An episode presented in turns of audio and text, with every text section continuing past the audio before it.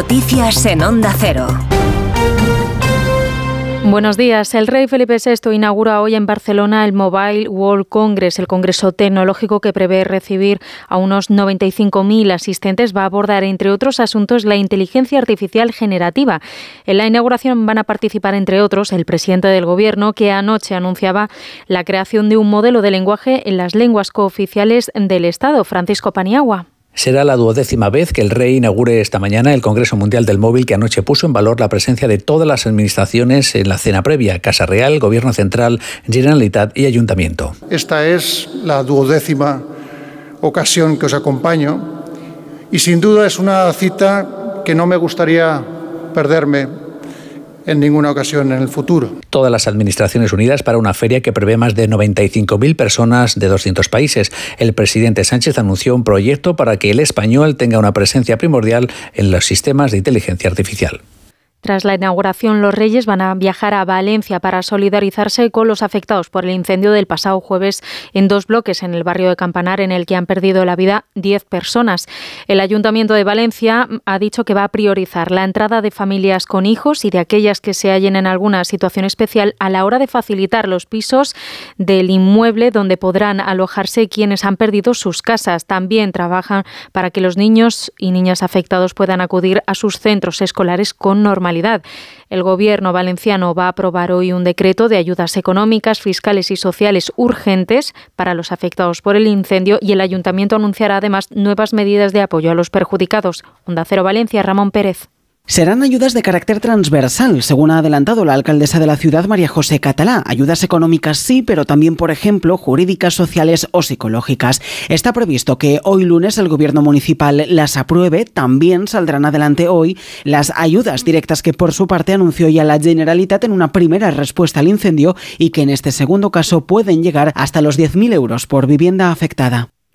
El gobierno de Israel ha informado esta madrugada de que el ejército ha presentado un plan de evacuación para la ciudad fronteriza de Rafah y el próximo plan operativo de cara a la operación a gran escala, de cuyas consecuencias catastróficas ya ha alertado la comunidad internacional.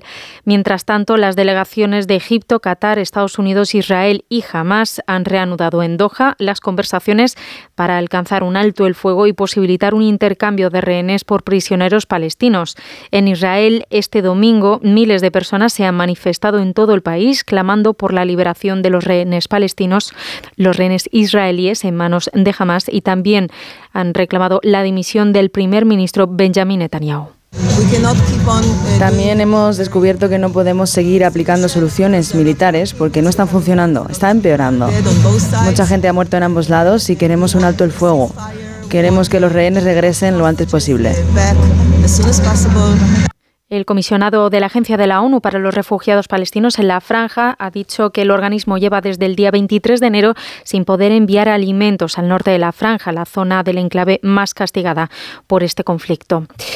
Y del conflicto en la franja nos vamos a la guerra en Ucrania. Volodymyr Zelensky ha dicho que Putin prepara una ofensiva para el verano y ha defendido confiscar los activos rusos bloqueados en el extranjero para así poder debilitar al presidente de Rusia. Zelensky ha dicho además que Putin prepara esta ofensiva y revela por primera vez el número de bajas que ha sufrido su ejército. 31.000 ucranianos, lo que nos duele mucho, pero no puedo decir cuántos heridos tenemos, porque Rusia sabrá cuántas personas han abandonado el campo de batalla. Simplemente no puedo decirlo. Zelensky ha destacado también la necesidad de una ayuda económica y militar estable de sus aliados, haciendo referencia a Estados Unidos y destacando que la dinámica del conflicto podría cambiar si Ucrania recibiera los próximos meses 10 sistemas antimisiles Patriot adicionales.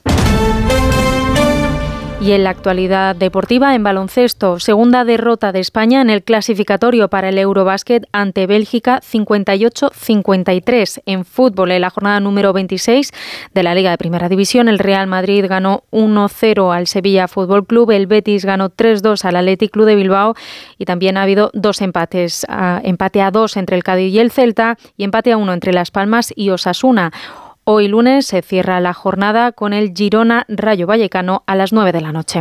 Eso ha sido todo por ahora. Más información a las 6, a las 5 en Canarias. Síguenos por internet en ondacero.es.